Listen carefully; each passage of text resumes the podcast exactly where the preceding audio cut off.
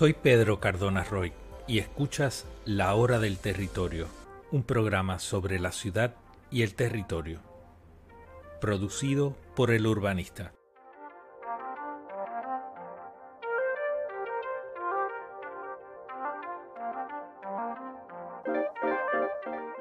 Puedes seguir el urbanista a través de todas las redes sociales o conectarte a la hora del territorio a través de nuestros canales de YouTube, Spotify y Apple Podcasts.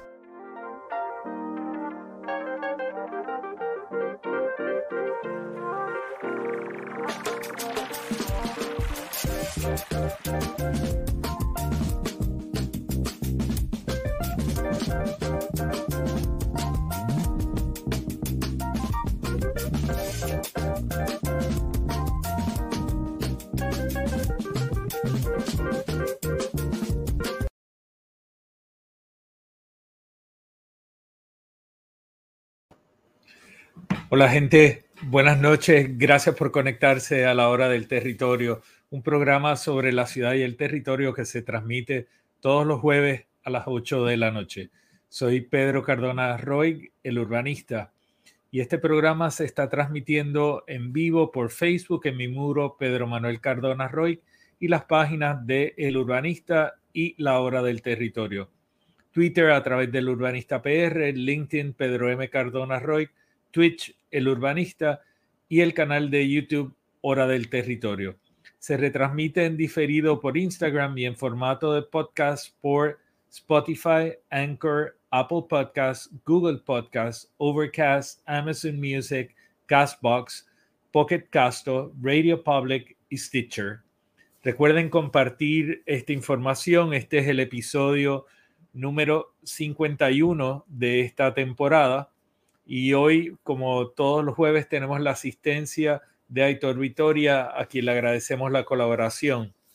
Hoy vamos a estar hablando de varios temas, pero yo creo que una de las cosas más importantes que a mí me gustaría hablar hoy y tratar de, de ver la forma de hacerlo de, de la manera más eh, productiva posible, ¿verdad? Pero, pero también reconociendo que estamos ante una coyuntura muy compleja en el que hemos visto pues cómo el, aparato gubernamental simplemente eh, no sabemos exactamente a quién pretende servir. Eh, hubo alguna interrupción hace un momento, eh, pero el aparato gubernamental no está sirviendo bien sus propósitos, no está atendiendo bien a la ciudadanía que se supone que atienda, eh, no está, eh, no, no, tenemos una respuesta adecuada en un montón de sectores. Lo vimos en los huracanes, en el huracán Fiona recientemente y las inundaciones asociadas a Fiona pero lo hemos visto en otras instancias y, y hay mucha frustración, una frustración que va cada vez en aumento y la ciudadanía eh, yo creo que está en un punto de eh, ya pérdida de, tolerancia y de capacidad de aceptar una improvisación más.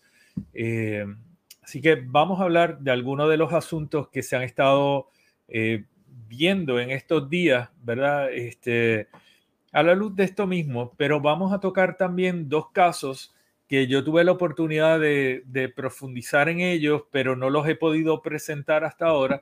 Esos son los casos de eh, los impactos en el sector de, la extensión de Villa Blanca en Caguas y Villas de Parkville 2 en Guaynabo casos que son conocidos, pero casos que logramos profundizar un poco más y que contamos con, unos videos extraordinarios de eh, pues una, un, recurso eh, impresionante que es Ed Mariota, que fue la persona que tomó estos pietajes que vamos a estar presentando en el día de hoy. Pero eh, como todos los días en, Puerto Rico últimamente, pues amanecemos con noticias eh, así como que especiales, ¿no? Y una de esas noticias especiales fue la noticia que se estaba dando una poda en el escambrón y los propios eh, personas que están allí normalmente haciendo ejercicio por la mañana vieron esto y allí habían personas de la 8 surfers, habían personas que hacen yoga ahí, eh, estaba un grupo que estaba entrenando en pista y campo, había un grupo de, gente de scuba, estaban los nadadores de, y, y, el grupo de Campira, así que coincidió muchas personas y hay bastante información que ha circulado por las redes de reclamos de estos grupos ciudadanos que estuvieron allí y estuvieron viendo cómo se podaban de una manera agresiva e indiscriminada eh, todo un material de vegetación. Y además, como podemos ver aquí claramente, pues ustedes pueden ver cómo la, estos troncos están casi mutilados. Eh, eso no es un corte limpio, eso no es un corte sano para una vegetación que se pretende, eh, pues que simplemente tenga una poda de crecimiento. Esto, es, esto se hace cuando se pretende destruir algo. Y con todas las acciones que ha habido relacionadas al escambrón y, toda la, la, nébula que hay detrás del desarrollo del Hotel Normandy y el edificio de estacionamiento dentro del Parque Sisto Escobar y la ocupación de parte de la playa y la costa por, por el hotel para un uso privado. Eh, aunque no se pase el título, ellos van a estar disfrutando de una manera controlada del acceso a esa, a esa playa. Así que eh, en esencia tiene el mismo efecto de si se hubiera privatizado, sin embargo, pues no se paga eh, por esa ocupación de unos bienes de dominio público marítimo terrestre y otros bienes de uso público. Esto fue parte de, lo que pues no, con lo que nos despertamos en el día de hoy o una de las primeras noticias que llegó, porque esto llegó como a las nueve de la mañana, nueve y media. De otra parte, pues también nosotros tuvimos, como el país no tiene descanso, ¿verdad? Eh, Guapa y Noticentro estaba presentando la noticia de que se había incautado un cargamento millonario en Salinas. Es un cargamento de cocaína valorado en 7 millones y medio.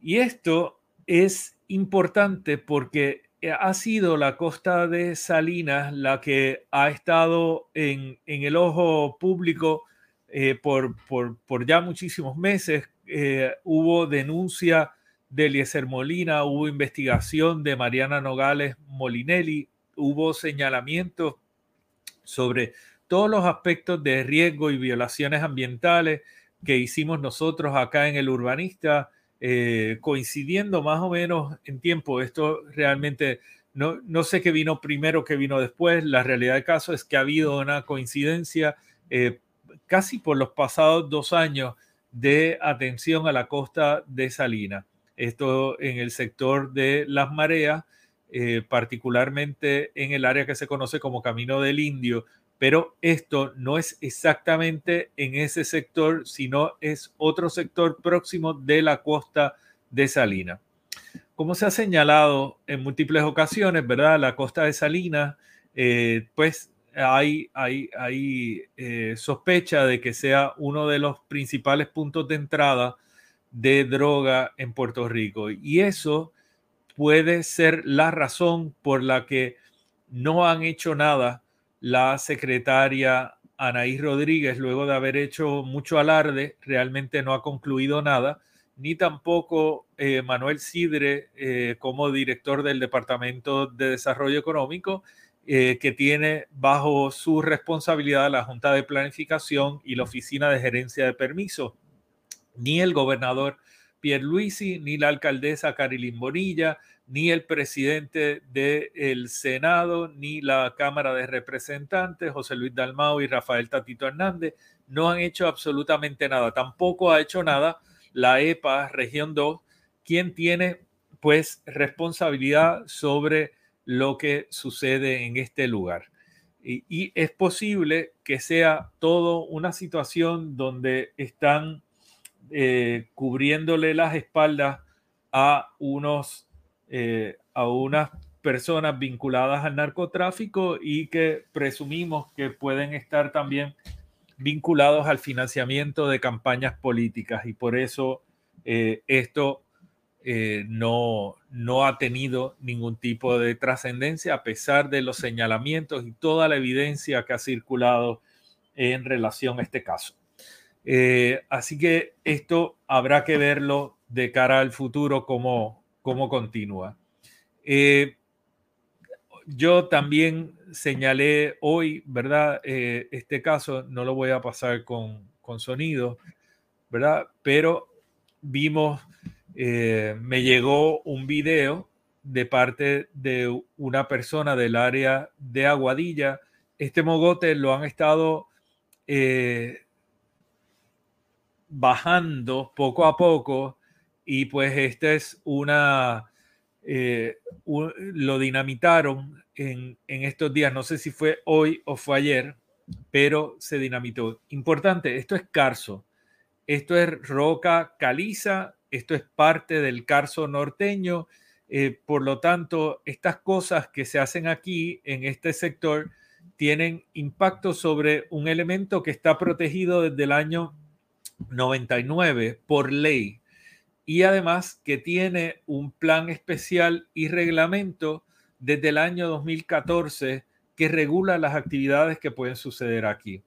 Eh, esto eh, se alega que es están tratando de aplanar este lugar para construir un gran almacén de distribución de alimentos, uno de esos almacenes por membresía, y todo esto en un aguadilla que está lleno de espacios eh, de venta que están vacíos, eh, pues se pretende hacer un nuevo espacio de venta en este lugar, eh, eliminando un mogote eliminando los elementos que filtran el agua para llegar a los acuíferos, un elemento natural importante para también mitigar el, ruido, eh, atender el asunto de la isla de calor que hay en muchas áreas de Aguadilla, producto de las grandes superficies de asfalto, pues todo esto sucede en simultáneo con eso.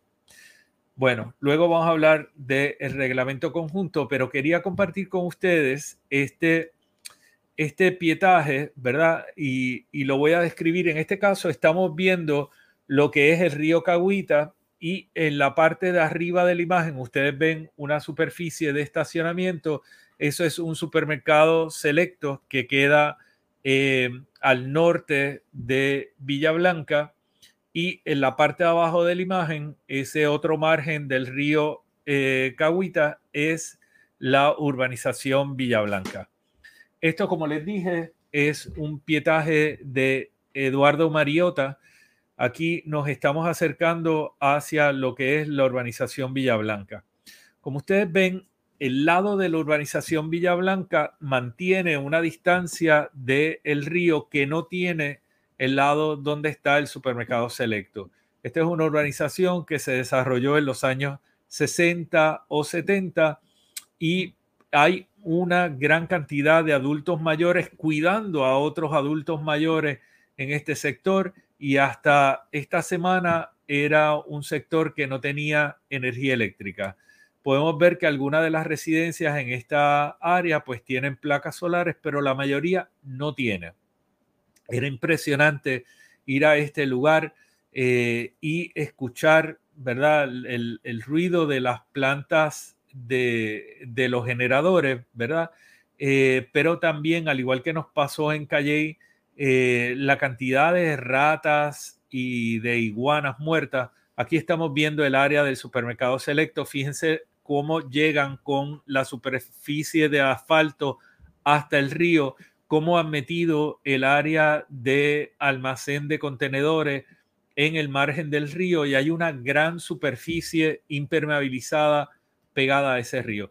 Esto era una ferretería Mazó y en este lugar la ferretería fue rellenando y fue depositando asfalto para aumentar el área de estacionamiento.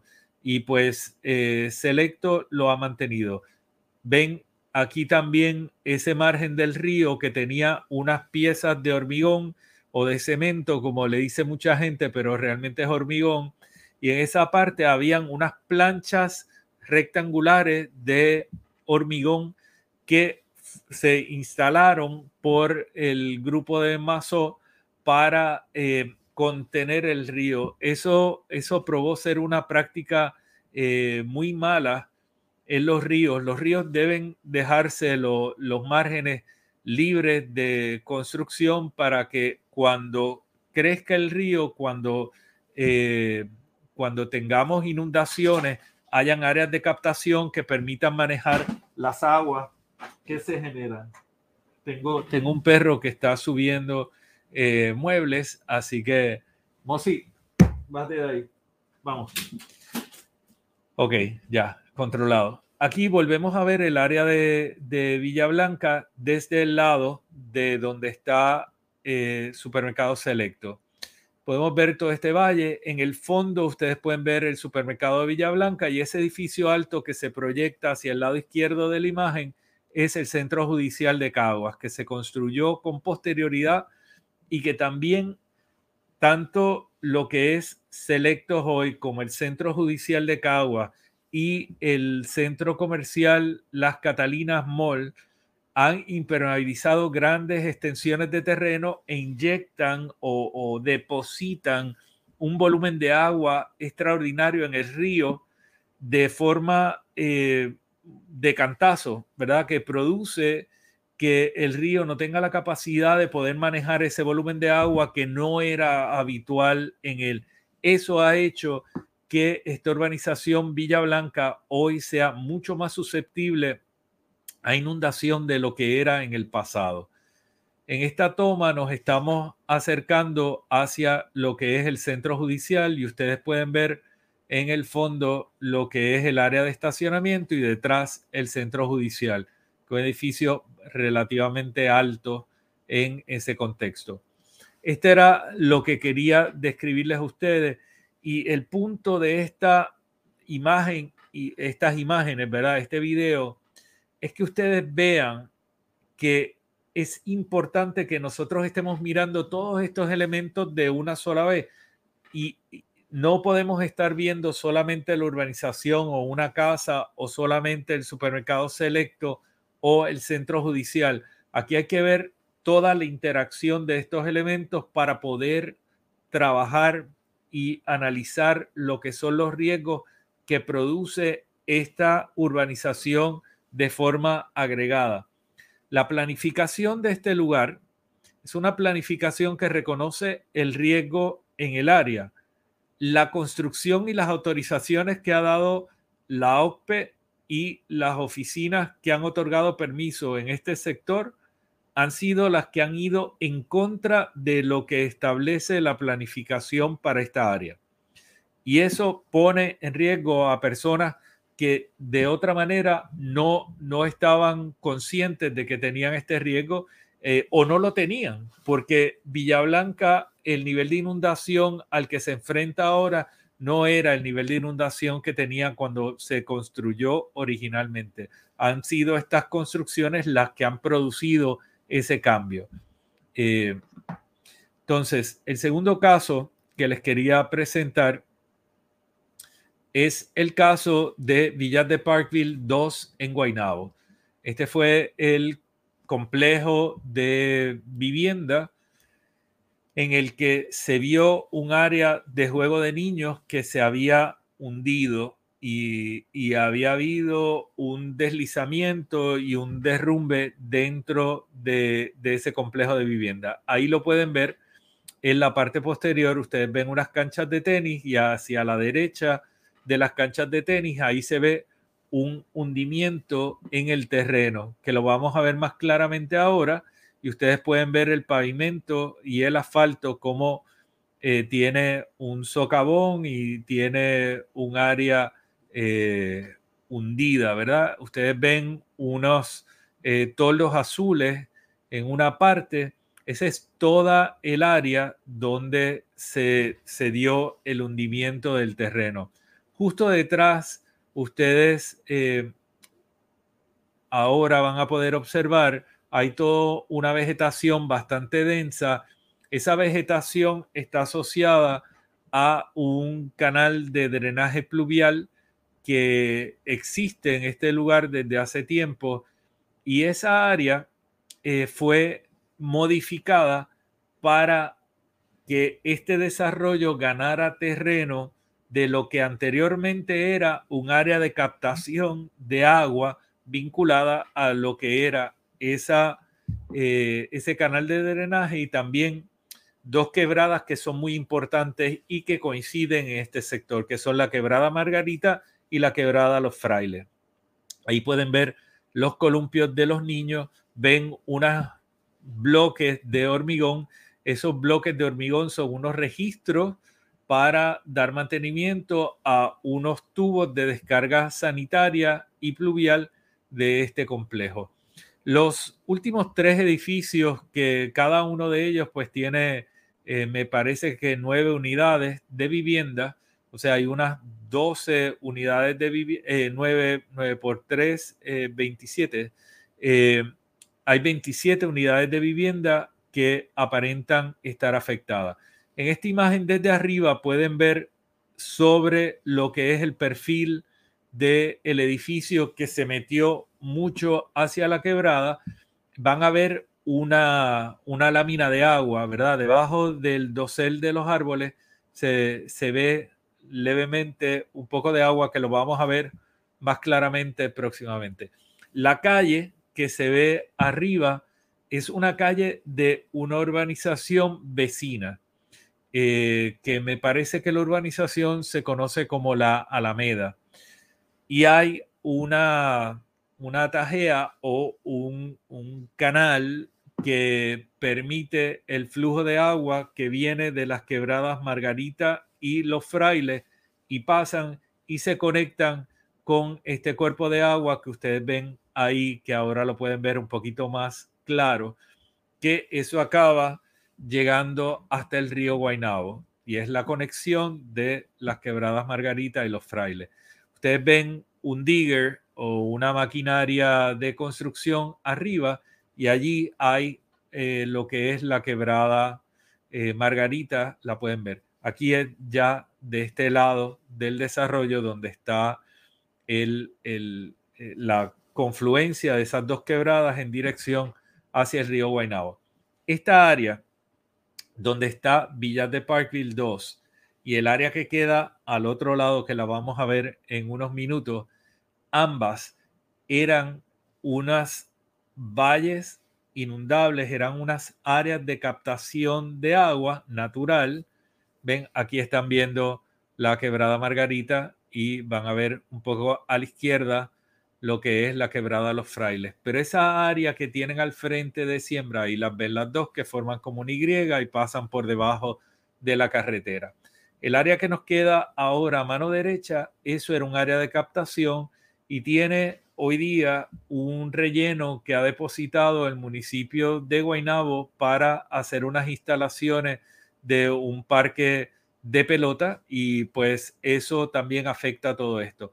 Aquí al lado izquierdo de la imagen ustedes ven un techo grande y ese techo es de una estructura donde hay un, unos servicios veterinarios. Esa estructura que están viendo acá eh, está ocupando parte de lo que es el margen de esa quebrada y ese, ese cuerpo de agua que tendría que estar libre para evitar acumulación de escombros como lo tenemos aquí eh, y además para, para asegurar que tiene la superficie filtrante necesaria para que funcione efectivamente. Y no lo tiene. Esta persona ah, tiene una construcción ahí que no, que no, no pudo haber sido autorizada de una manera regular. Eh, en esta área hay muchas estructuras que están sobreconstruidas y que comprometen lo que son los sistemas naturales y que han impermeabilizado eh, grandes extensiones de terreno eh, y, y, afecta mucho. En este próximo video vamos a ver un poco más claramente eso. Este es desde, desde otro ángulo. Ustedes pueden ver, esta es el área que se ha ido rellenando poco a poco, el área verde que tienen en la parte baja de la imagen. Ahí están las quebradas, Margarita y los frailes, en la parte inferior derecha de la imagen. Y ustedes pueden ver la máquina de, eh, de construcción y todas estas casas en serie, desde el veterinario hacia la izquierda, ustedes pueden ver cómo hay invasión de patios, cómo hay construcciones añadidas, cómo hay impermeabilización de, patios con terrazas, etcétera, lo que hace que aquí se haya alterado todos los modelos de eh, manejo de aguas pluviales en esta zona, eh, pero la más agresiva es la que hizo el condominio Villas de Parkville 2 eh, y es el que ha llevado pues también las peores consecuencias. Podemos ver cómo Villas de Parkville 2 también eh, es una estructura que tiene un tamaño que no guarda relación con las estructuras vecinas. Toda esta área, de nuevo, donde está ese parking, donde está esa cancha de tenis, todo eso era área de eh, captación de agua. Por eso es que ahora tenemos un problema tan serio en este lugar. No hay dónde manejar el agua y el agua se mueve por debajo de las estructuras y produce estas, eh, estos socavones que estamos viendo aquí. Estas tomas son muy, son muy buenas. Era muy difícil filmar en este lugar porque la cantidad de vegetación que hay hace que, que el vuelo de un dron pues no sea, no sea fácil, pero aquí podemos ver un poco ese sector, las características que tiene. Y aquí vamos a ver más claramente lo que es esas construcciones añadidas a estas superficies que producen que, aparte de la arrabalización de este sector, ¿verdad? Eh, vemos también cómo pues no hay donde manejar las aguas en esta área. Claro que el, el municipio de Guaynabo y la oficina de gerencia de permisos y las autoridades competentes no han estado haciendo su trabajo, porque si lo hubieran estado haciendo, hubieran hecho señalamientos en relación a estas construcciones, eh, hubieran estado poniendo límites a lo, a lo que son las solicitudes de autorización para remodelación y fiscalizando a aquellos que han construido sin los debidos eh, permisos y autorizaciones. Este sector está padeciendo eh, los efectos no solamente de las malas decisiones de los dueños de propiedad en este sector, sino de las agresiones que han eh, realizado desarrolladores y el propio Estado en lo que son las cuencas y producen este caos y ahora eh, todos tenemos que pagar las consecuencias de las malas decisiones de unos individuos algunos de los cuales se lucraron con estas eh, acciones y los costos los heredamos nosotros. Eh, lo último que quería mencionar hoy, ¿verdad? Es la noticia que salió ayer y compartí con ustedes en relación a el caso de que estaba ante la consideración del tribunal donde había un reclamo de parte de las urbanizaciones Arac y Arespa, que son las urbanizaciones alrededor del remanso, que estaban presentando un recurso de injunction eh, para solicitar que la Junta de Planificación cese de utilizar el reglamento conjunto 2020, eh, amparado en que ellos ganaron el caso en el tribunal y en apelación y todo, eh, la Junta de Planificación perdió los recursos que presentó, por lo tanto, no puede utilizar el reglamento. Y el tribunal eh, resolvió eso, resolvió a favor de las urbanizaciones Araquiarespa. ¿Qué significa esto? Miren,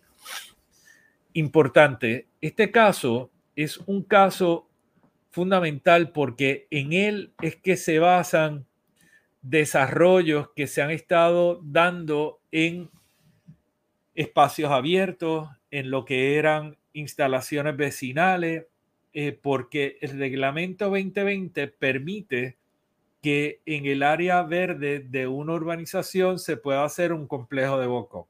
Esa área verde que vemos en Guainabo, que está en la confluencia de las quebradas Margarita y los frailes, en ese lugar el reglamento conjunto permite que se pueda hacer otro complejo de walk-ups, a pesar de que este lugar es un lugar que tiene una inundabilidad, es un lugar que necesita estar abierto, pues a través del reglamento 2020 eso se permite. Y no tiene ninguna consideración hacia los aspectos de riesgo y circunstancias como estas que pueden provocar incluso la muerte, la pérdida de, propiedades y daños eh, a, terceros incluso. Así que eso es parte de lo que permite el reglamento conjunto 2020. Eh, también, pues, eh, pretende sustituir lo que son la planificación que se ha hecho eh, a base del análisis de condiciones locales por unos criterios genéricos mal redactados además, pero criterios que no tienen que ver con la circunstancia particular del lugar que se ha estudiado. Eh, agarran cuatro distritos que son particulares a sectores, como pasa en Guaynabo, y lo convierten en un distrito genérico eh, que, que, no atiende la problemática del sector. Eh, la determinación del tribunal, pues claramente tiene unas consecuencias para la Junta de Planificación. Se exponen los miembros a que sean arrestados, a que puedan ser demandados y a que tengan que eh, puedan recibir eh, la aplicación de multas y sanciones por sus actos. Pero tenemos que entender que esos actos de ellos no provienen eh, directamente de ellos. En este caso, al igual que en el caso de Luma, nosotros tenemos pues a un Stensby que es simplemente un sujeto haciendo negocio en Puerto Rico, pero lo importante es que tenemos un gobernador inexistente que no está actuando de acuerdo a lo que se supone que haga en un caso como el de el reglamento conjunto o un caso como el contrato de Luma, que es un contrato que no protege al pueblo de Puerto Rico, que solamente protege a una empresa canadiense y estadounidense, no, no, no protege a, ninguna persona local. Esto recuerda aquellas, eh, aquellas historias de las repúblicas bananeras en distintas partes del mundo que se controlaban desde Boston, se controlaban desde Nueva York y se fijaban unas condiciones y se ponían unos gobiernos y se manejaban unos gobiernos por estas empresas desde fuera solamente para buscar el beneficio de esas compañías. Eso es lo que está pasando aquí. Y yo creo que ya eh, hay muchas personas en Puerto Rico que se han dado cuenta de la dinámica y, están un poco hartas y, no sé hasta cuándo van a aguantar. Eh, yo creo que parte de lo que vimos eh, en los recorridos que hicimos con posterioridad a Fiona fue la, las malas decisiones históricas que se han tomado, cómo esas decisiones han reflejado un interés particular, local, individual, pero eh, muy poca previsión y muy poco buen juicio en relación a lo que es la protección del interés general y la protección de las estructuras de planificación. Y eso está agravado en este momento. Esa situación la vemos exacerbada eh, vimos cómo llegó el presidente de los Estados Unidos a Puerto Rico en estos días y se hizo una escenografía al lado del puerto de Ponce, al lado de la grúa que costó millones de dólares y no funciona. eh, pues habían un montón de generadores que estaban puestos para que en las tomas aparecieran todos, estas, eh, todos estos generadores para ayudar a la población, etc. Y hoy todavía los generadores están allí, no se han llevado a ningún sitio para prestar servicio. Hay necesidad todavía en los pueblos que fueron más afectados 18 días después del apagón general, hay todavía personas sin servicio de electricidad. En esos municipios que fueron peor eh, afectados por el paso del huracán Fiona. Fue hoy que el gobernante actual de Puerto Rico fue hasta Salinas, que fue uno de los municipios más afectados. Y, y sorprende que pueda darse una circunstancia como esta, que haya un pueblo que sufrió el impacto directo y su gobernador no haya ido 18 días más tarde, que llegue y allí no hubieran las brigadas de, la compañía de energía eléctrica trabajando para darle atención prioritaria a este sector. Eh, todo eso pasó en el día de hoy eh, y es la primera vez que va el gobernador. Llegó antes el presidente de, Estados Unidos a Puerto Rico, aunque estuvo tres horas nada más, eh, que lo que llegó el propio gobernante de, el país al sector más afectado. Eso, eh, pues yo creo que es bastante representativo de la situación tan caótica en la que se ha dejado al país y cómo se ha desatendido a todo Puerto Rico en este esfuerzo de eh, alegada recuperación, eh, pero realmente ha sido un esfuerzo muy, muy, muy desviado de la atención. Importante que tenemos que recordar también que aquí aparentemente lo único que le importa a los gobiernos es el área metropolitana, parece que el resto del país no existe. Mayagüez ha sido eh, muy descuidado, eh, Cabo Rojo, Salinas, municipios del interior eh, han sido municipios afectados que, que nadie mira. Y son en estos municipios o es en estos municipios donde existen los niveles más altos de pobreza y de precariedad. Y entonces ese discrimen, esa dejadez es importante que nosotros no la pasemos por alto, porque somos los únicos que podemos estar reclamando que aunque tengamos electricidad en nuestras casas, aunque tengamos servicio eléctrico, no estamos todos los puertorriqueños en igualdad de condiciones. Y aquellos y aquellas que viven en las condiciones de miseria están a merced del descuido del gobierno. Y eso yo creo que ninguna sociedad se puede dar el lujo de ser tan canalla y tan mezquino con sus compatriotas eh, como lo hemos sido nosotros o como hemos permitido que el gobierno lo sea a nombre de nosotros. Eh, de eso es que se trata esta, eh, el vivir en sociedad, de eso es que se trata este reclamo. Eh, durante meses nos hemos enfocado en, todo el, juego y toda la, comedia y obra teatral de Luma y Stensby y todo ese grupo. Y yo creo que ya nadie debe estar eh, distraído en relación a Luma el responsable de la situación en la que nos encontramos ahora es el gobernador de Puerto Rico, es Pedro Pierluisi. Es Pierluisi el que tiene la responsabilidad de atender el caso de Luma y revocar el contrato, pero ha decidido no hacerlo. Es Pierluisi quien tenía que haber ido a Salinas hace ya varias semanas y no fue es él el que tenía que haber ordenado eh, que los generadores que están en el puerto de Ponce para hacer una escenografía, igual que los rollos de cable, aquellos que pusieron, estuvieran utilizados para restituir el servicio eléctrico de las poblaciones que no tienen servicio. Es él el que tenía que haber atendido los servicios de salud y también las necesidades de las poblaciones vulnerables, los distintos municipios, adultos mayores, personas con enfermedades crónicas y todo eso. Aquí es el jefe de Estado el que tiene esa responsabilidad.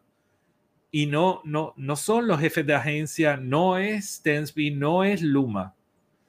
Y esto lo debemos tener claro, o si no, estamos dando palos a ciegas y estamos asignando responsabilidad a personas que no tienen la capacidad de hacer nada o no les importa. Porque a Stensby le da igual. Él va a seguir cobrando igual y va a seguir llenando los bolsillos de Luma, irrespectivo de lo que nosotros digamos y que le pongamos las neveras podridas frente a su sede o le colguemos eh, lo que sea, como lo hicimos eh, en distintos momentos. Me parece que, que estuvo muy bien. Pero aparte de eso, el que tiene el control de este asunto y tiene la responsabilidad y la capacidad de enmendarlo, no es Tensby, es el gobernador de Puerto Rico. Y a él es al que hay que pedirle cuenta y hay que exigirle responsabilidad. Eso yo creo que es importante que, que todos lo entendamos. Yo, esto es todo lo que quería comunicar hoy. Eh, durante los próximos días vamos a estar comunicando otras cosas. Eh, les pido que por favor estén atentos a las redes sociales eh, para que podamos movernos en la dirección que pueda producir, ¿verdad? Este, cambios en estas áreas. No podemos seguir de la forma que hemos estado hasta ahora, como un poco a lo tonto, en relación a estos asuntos. Hay que exigir cambio, hay que propiciar que esto se transforme de cara al futuro, porque esto es inaceptable. Simplemente nosotros no podemos permitir que el país esté secuestrado de esta manera. Bueno, me despido. Gracias a todos y todas. Agradezco a todo el mundo también el respaldo que han dado a la Fundación El Urbanista. Recuerden que si quieren hacer aportaciones lo pueden hacer a través de PayPal o lo pueden hacer a través de ATH Móvil. Eh, varias personas me han contactado para métodos alternos, me pueden escribir al inbox a través de cualquiera de las plataformas eh, sociales, pero les agradezco sobre todo el, respaldo que han dado. Es a través de la educación y a través de la construcción de conocimiento que podemos eh, progresar todos y ese es el propósito de la Fundación El Urbanista y ese es el propósito de Hora del Territorio. Así que gracias, me despido por acá, que tengan buenas noches. Anunciamos el inicio de la campaña de recaudación de fondos para la Fundación El Urbanista. La Fundación es una corporación sin fines de lucro organizada y registrada en Puerto Rico para educar en temas de urbanismo, planificación y ordenación del territorio. Tu aportación hace posible promover la investigación en áreas tales como el desarrollo del conocimiento, la capacitación ciudadana, el rescate del dominio público, la protección de parques y bienes de uso público, así como la defensa del acceso a las costas, la protección de terrenos agrícolas para garantizar nuestra seguridad alimentaria, la promoción de ciudades habitables y accesibles, entre otros asuntos que nos permiten vivir mejor. Revolucionemos el pensamiento. Puedes hacer tu aportación entrando a PayPal a la cuenta del Urbanista Fund o puedes aportar a través de ATH Móvil en la cuenta El Urbanista Fund. Gracias por todo el respaldo recibido. Pensemos el territorio juntos. Recuerda compartir este video y ayúdanos a seguir creciendo.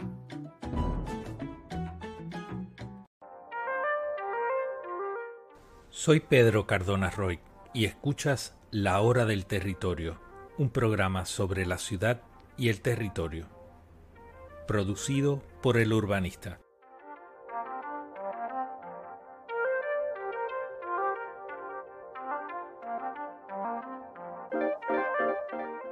Puedes seguir el urbanista a través de todas las redes sociales o conectarte a la hora del territorio a través de nuestros canales de YouTube, Spotify y Apple Podcasts.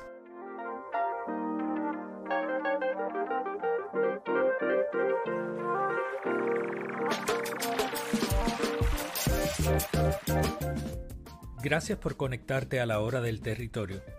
Si te ha gustado el contenido, dale me gusta, comenta y comparte.